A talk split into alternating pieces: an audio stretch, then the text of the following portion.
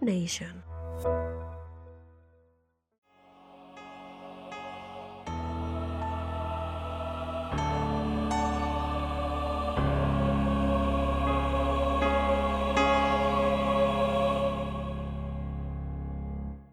Asesinos Selectos. Es un podcast para mayores de edad. Algunas personas pueden encontrar el contenido del programa ofensivo, ya que cuenta con un lenguaje explícito por la misma naturaleza de los asesinatos. Se recomienda la discreción del radioescucha, especialmente para menores de edad.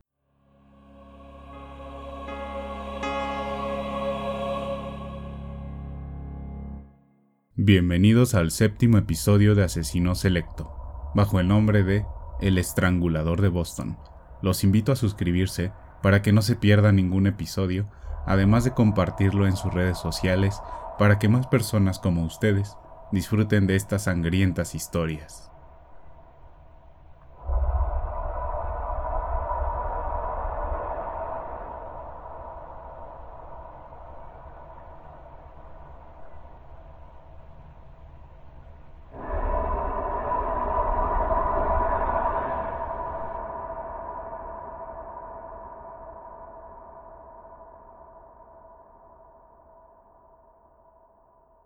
Nada en la vida es una coincidencia, eso dice el dicho, pero la vida te demuestra y se empeña en hacernos creer y sospechar que alguien escribe ciertas partes de la historia con una bocanada de humor negro, con ironía o adereza lo cotidiano con pequeños detalles para sorprendernos. Cada año, el 25 de noviembre, se conmemora el Día Internacional de la No Violencia contra las Mujeres, fecha precisa para seguir diciendo ni una menos, frase que nunca debe de dejar de decirse hasta que las mujeres de cualquier parte del país dejen de ser agredidas. Lamentablemente, esta fecha coincide con la muerte de uno de los abusadores de mujeres más famosos de la historia de Estados Unidos. El nombre de este asesino es Albert de Salvo. El reloj marcaba las 7 en punto de la mañana del domingo 25 de noviembre de 1973, cuando los guardias del penar de Wayport, en la actualidad, se llama MIC Cedar Junction o el Instituto Correccional de Massachusetts. Los guardias realizaban su recorrido matutino por la cárcel de máxima seguridad, que en los años 70 era una de las prisiones más violentas de todo el país. Encontraron el cadáver desangrado de Albert de Salvo. Se dice que fue ejecutado por vender anfetaminas a un menor precio de lo establecido por los traficantes del penal. Pero la causa nunca fue esclarecida Tampoco se condenó al supuesto asesino del estrangulador de Boston, quien recibió 16 puñaladas, seis de ellas en el corazón. De esta forma tan sangrienta murió de salvo, mas no su retorcida leyenda. El estrangulador de Boston confesó ser el autor de la muerte de trece mujeres, pero las autoridades, su familia y los familiares de varias víctimas sospechaban que no fue el verdadero responsable y que decidió asumir la culpa para obtener dinero por los derechos de su historia para la realización de un libro y una película. Así abramos el expediente.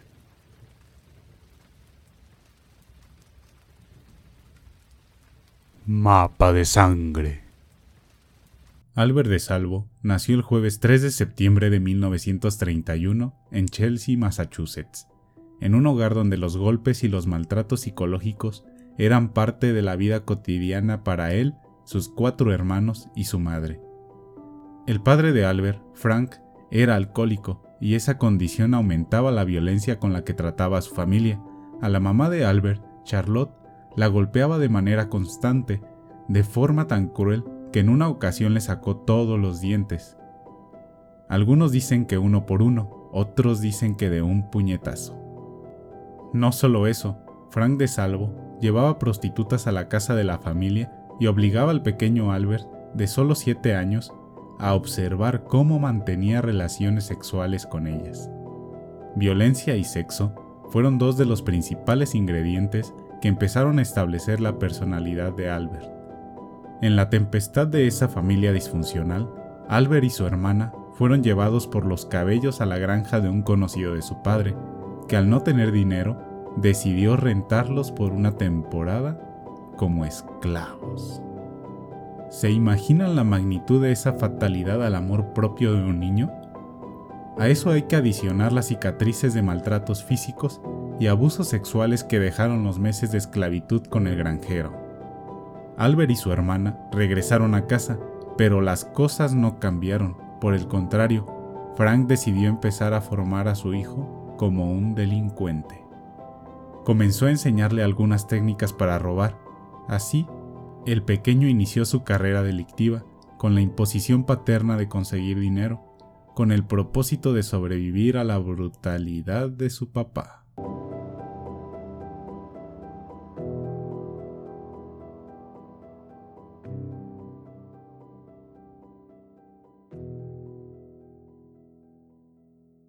Conforme pasaba el tiempo, Albert crecía. El estrangulador de Boston fue acrecentando poco a poco su historial criminal. A los 12 años, cometió su primer robo, aunque solo era detenido por delitos menores como hurtos y peleas, por lo que entraba y salía del reformatorio. Esto ocurrió durante toda su juventud, hasta que se enroló en el ejército el jueves 16 de septiembre de 1948. Trabajo que lo llevó a Alemania en 1949. Los cinco años que estuvo ahí fueron una época más relajada para él. A pesar de algunos reportes de desobediencia, fue cubierto de reconocimientos. En ese tiempo desarrolló habilidades en el deporte del boxeo y hasta se convirtió en campeón de peso medio del ejército en Europa. Tiempo después el amor llegó a su vida, el romance repicó a su puerta. Conoció a la joven Imgar Beck, una chica de clase media y familia católica, con quien se casó. ¿Acaso el poder del amor puede ser tan fuerte como para cambiar el destino de un hombre que tenía todo para ser el más ruin de todos? Por un momento así fue. Con el matrimonio, De Salvo se dedicó a ser feliz a Imgar, pues no quería repetir con ella la violencia con la que su madre fue víctima. Casado y feliz, Albert regresó a Estados Unidos en 1954 y un año después, la familia creció con la llegada al mundo de su primer hija, de nombre Judy, quien lamentablemente nació con una deformidad en la cadera que la obligó a usar aparatos ortopédicos desde los dos años. Esa noticia afectó la relación entre Imgar y Albert, pues ella hacía sentir culpable a De Salvo de la condición de su pequeña. Con este conflicto, Ingar empezó a rechazarlo en la intimidad, pues consideraba que Albert era demasiado sexual, a un nivel enfermizo, es decir, su esposa notaba que el comportamiento de Albert era lascivo, al grado de incomodarla. Sin embargo, de salvo embarazó de nuevo a Ingar y tuvieron un hijo varón, a quien le pusieron el nombre de Michael. Para esa época, la familia vivía en Chelsea, el lugar natal de Albert, quien ya se había retirado del ejército. Apetito sexual. La fiera estaba suelta y comenzó sus ataques obscenos cuando la hoja del calendario mostraba el día jueves 14 de junio de 1962. Minutos antes de las 8 de la noche, Yuri Slesers entró al departamento de su madre, Anna Slesers, y la encontró tirada en la cocina. Ana, de 55 años, estaba desnuda y su bata de baño tirada en el suelo, a unos metros de ella. El cinturón de la bata y un trozo de la tela rodeaban su cuello. Todo indicaba que la mujer le había abierto la puerta a un ladrón instantes previos a que ella se metiera a la tina de baño. El hombre la atacó sexualmente y tuvo tiempo de llevarse algunas cosas. 14 días después, el jueves 28 de junio, Mary Mullen, de 85 años, sucumbió supuestamente ante Albert de Salvo, quien años después confesaría a los investigadores que a ella no la estranguló, que ella murió en su sofá recostada plácidamente en sus brazos. De hecho, la autopsia reveló que la anciana Mary perdió la vida por un infarto, y la policía lanzó la hipótesis de que murió porque su corazón no soportó el terror. La falta de trabajo llevó a De Salvo a cometer diversos asaltos, sobre todo a casas, y por estos fue detenido en un par de ocasiones. Al mismo tiempo, su apetito sexual se incrementaba y buscaba satisfacerlo de distintas formas prohibidas. Un día decidió imitar a un fotógrafo profesional quien formaba parte del elenco del programa de televisión y acudía a los hogares de mujeres jóvenes para tomarles medidas y ofrecerles la posibilidad de convertirlas en modelos. Albert de Salvo visitaba las zonas estudiantiles de las universidades en Boston para tocar la puerta de los departamentos en donde vivían las chicas. Cuando lo recibían, las envolvía diciendo que era un representante de modelos. Las mujeres accedían, se dejaban tomar las medidas y algunas fueron seducidas. En realidad, nunca violó a ninguna de ellas, pero las mujeres nunca recibieron una llamada para ser contratadas en la profesión del modelaje. Ellas denunciaron el modus operandi de Albert de Salvo, que terminó arrestado en 1961. Fue llevado a la cárcel durante 11 meses por lujurioso, y en 1962 recuperó su libertad. Jamás sospechó algún juez o policía que este hombre era un criminal con potencial para ser un sangriento animal? Pasaron tan solo 48 horas. El sábado 30 de junio, Nina Collins, de 68 años, fue encontrada muerta alrededor de las 7.30 pm. La puerta de su departamento tampoco fue forzada y los objetos esparcidos por el suelo hacían suponer un robo menor. El cuerpo de la mujer estaba tirado en su habitación, a medio vestir, con una bata de baño subida hasta la cintura. En su cuello estaban atadas dos medias de nylon que le quitaron el aliento. La señora Nina, quien vivía sola, porque había enviudado varios años atrás, fue atacada sexualmente con saña y penetrada con una botella de vino.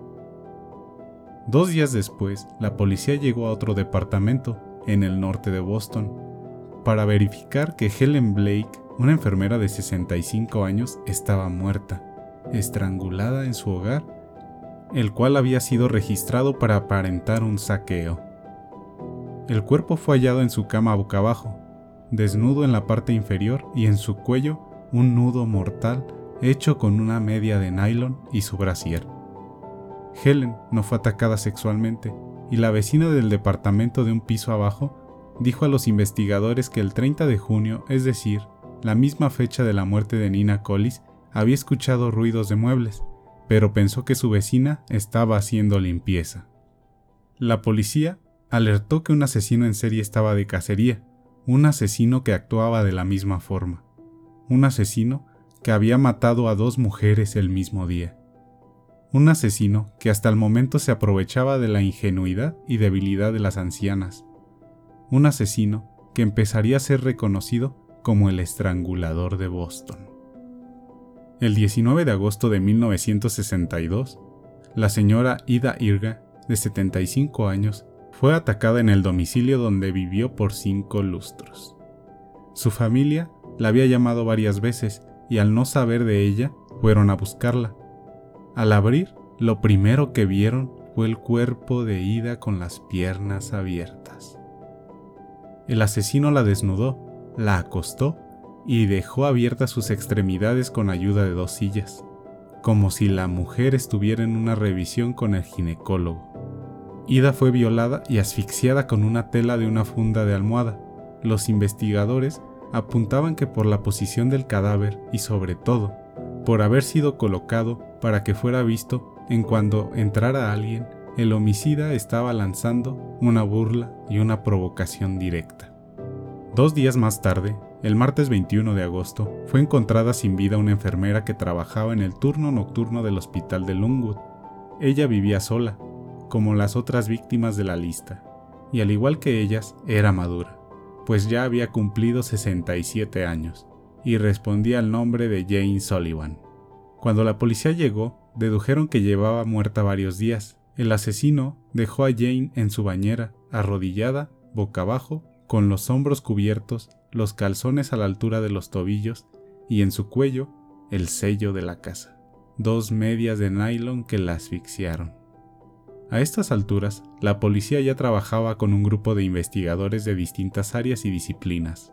Los psiquiatras apuntaban a que el asesino serial tenía un odio en contra de su madre, por eso elegía mujeres maduras como blancos. Los medios de comunicación daban seguimiento a los hechos y hasta difundían medidas de prevención para evitar ser víctimas del estrangulador de Boston. Al pasar varias semanas y noticias, la sociedad era optimista de que el homicida se había detenido. Una tensa calma, una mensurada confianza flotaba en la sociedad bostoniana, hasta que llegó el mes de Navidad, ya que cambió el rumbo de la historia. El miércoles 5 de diciembre de ese mismo fatídico 1962, el cuerpo de Sophie Clark yacía boca arriba, sus ojos abiertos, inmóviles, aparentaban estar viendo sus sueños esfumarse, sueños que se destrozaron por la violencia de un intruso en su domicilio. El cuerpo de Sophie tenía la ropa desgarrada. En esa escena, el higuero y las medias negras de la joven de 20 años no lucían sensuales, sino sórdidos. La blusa floreada que eligió para ir esa tarde a la escuela estaba marchita y el sostén roto como su pulso. Sophie fue estrangulada con una enagua y una media atornilladas a su cuello. Sophie Clark fue la primera mujer joven en ser asesinada por el estrangulador y la única de raza afroamericana. Con este homicidio, los investigadores volvieron a colocarse en el precipicio de la incertidumbre, pues el patrón había sido modificado. Además, el delincuente, por descuido o a propósito, dejó un rastro a los abuesos, semen en la alfombra. Antes de terminar el año, el estrangulador de Boston atacó de nuevo. El lunes 31 de diciembre, Patricia Bisset no se presentó a su trabajo como recepcionista. Su jefe se comunicó con el conserje del edificio donde vivía la joven, quien también estudiaba en la universidad. Al entrar a su domicilio, notaron que Patricia estaba durmiendo el sueño eterno. Fue fácil deducir que había sido asaltada sexualmente y estrangulada, pero lo macabro estaba en el nudo en su cuello, como quien encuentra un placer perverso en lo estrafalario. El estrangulador echó mano de cuatro prendas de vestir para acabar con la vida de Patricia. Primero ató una blusa directamente a la piel del cuello, encima de una media de nylon, y arriba de esto, dos medias más, amarradas, conformaron el torniquete de la tela. Patricia tenía 23 años y un mes de embarazo. Después del último golpe del estrangulador, la sociedad se sacudió más fuerte. No era que las muertes de las ancianas fueran poco, no era que las jóvenes asesinadas entraran en un inventario que ya no tenía poca sorpresa, pero que una mujer embarazada integrara la lista mancillada eliminó cualquier indiferencia, si es que había alguna. Así pasaron poco más de dos meses, y el sadismo fue creciendo. El miércoles 6 de marzo de 1963, el estrangulador de Boston manchó de sangre el primer tercio del año. Su siguiente víctima fue una mujer de 69 años, a quien violó, estranguló y golpeó en la cabeza, además de apuñalar sus pechos con un tenedor, que dejó clavado en un seno. Sí, Mary Brown fue asesinada con el odio de quien desea lastimar hasta la entraña. Si hasta aquí has perdido la cuenta de las víctimas, te recuerdo que llevo narrados nueve asesinatos. Faltan cuatro más. Igual de sádicos, igual de enfermos, igual de tétricos. ¿Quieres seguir escuchando esta intrigante historia? No le cambies de estación. Lunes 6 de mayo. Beverly Sammons, de 23 años, no acudió a su ensayo con el coro al que pertenecía, porque el estrangulador asaltó su domicilio. Fue violada pero el culpable no eyaculó en ella. Su cuello sufrió el embate de un ahorcamiento, pero no fue la causa de su deceso. En lugar de eso, Beverly recibió un número descomunal de cuchilladas, al menos cuatro en el cuello, doce en el pecho y cinco alcanzaron el pulmón izquierdo. Para ese acto de bestialidad, a Beverly le ató las manos hacia la espalda con una bufanda le colocó dos pañuelos de seda y una media de nylon en el cuello, y para callarla, le metió un trozo de tela en la boca. Curiosamente, Beverly hacía su tesis sobre aberraciones mentales. La historia continúa.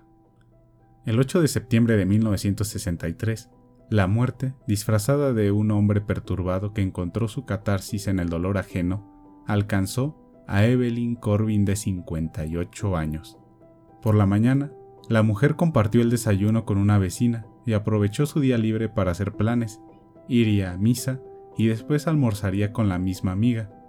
A la una de la tarde, la amiga de Evelyn la buscó en su departamento, y como no le abrió, entró a la vivienda para gritar al ver a Evelyn muerta sobre su cama. En el cuello, el collar mortal hecho por dos medias. Evelyn fue violada en su día de asueto y terminó descansando en paz.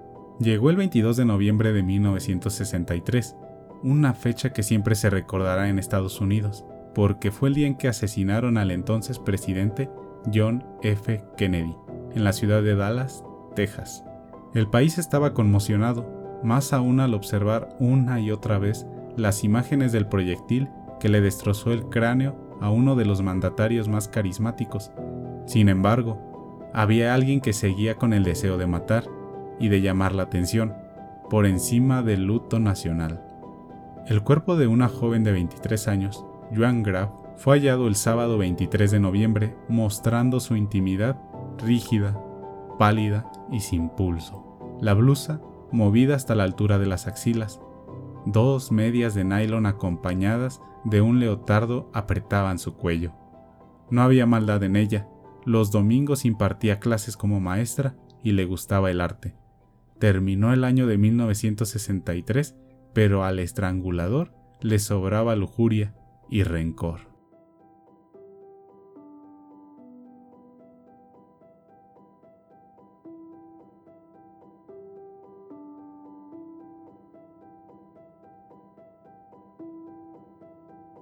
¿Quién es el ser más sádico?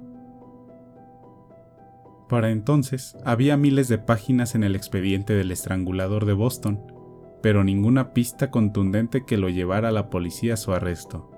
Pasaron meses hasta que el homicida cometió un error, no matar a una de sus víctimas. El martes 27 de octubre de 1964, un hombre se hizo pasar por detective e ingresó al domicilio de una joven a quien le aplicó el mismo ritual. La amarró, la violó y cuando la estaba asfixiando, se detuvo al verse en el espejo. Por primera vez, su reflejo de criminal lo sacudió. El estrangulador le ofreció disculpas a la chica y escapó. La víctima llamó a la policía y proporcionó los rasgos suficientes para elaborar un retrato hablado que condujo a la policía hasta la detención de Albert de Salvo, Decenas de mujeres lo reconocieron como de salvo. Decenas de mujeres lo reconocieron como su violador. Las sospechas y los recuentos hacían pensar que si Albert de Salvo era el estrangulador de Boston, después del asesinato de Mary Sullivan, abusó sexualmente de alrededor de 300 mujeres. Era viernes 6 de noviembre de 1964 cuando Albert de Salvo fue detenido y trasladado al hospital de Bringware que en realidad era una especie de cárcel, para ser observado. Hasta ese momento y hasta el final de sus días nadie lo acusó de ser el estrangulador de Boston. Cuando fue detenido, él solo era señalado como el responsable de las violaciones del hombre verde, ya que de salvo siempre usaba ropa de trabajo de tal color para ingresar a los domicilios de sus víctimas y agredirlas sexualmente. Homicidio en Año Nuevo. El sábado 4 de enero de 1964, dos mujeres que compartían el domicilio con Mary Sullivan regresaron del trabajo y supusieron que estaba dormida. Por la hora de la cena, la llamaron y al no recibir respuesta, entraron a su cuarto. Allí la encontraron en su cama, sentada con la espalda recargada en la cabecera. Esa noche los gritos se congelaron con la escena e inmediatamente llamaron a la policía, que llegó para tomar nota de que la jovencita de 19 años fue asfixiada con una media de nylon y dos bufandas. Y no solo eso, el estrangulador la violó con una escoba y dejó una tarjeta de Año Nuevo entre los dedos de uno de sus pies. ¿De quién fue la culpa? ¿Quién lo culpó de las 13 muertes atribuidas al estrangulador de Boston? Nadie, ¿Quién aseguró que Albert de Salvo era el asesino en serie que usaba medias de nylon para asfixiar a mujeres solas en sus casas? Nadie. Nadie ajeno a él, es decir, el propio Albert de Salvo y solamente él, se atribuyó la autoría de las 13 muertes que aterrorizaron a Boston. Pero jamás fue juzgado por estos homicidios. Entonces, ¿por qué terminó en la cárcel condenado a cadena perpetua? La versión más corta es la siguiente.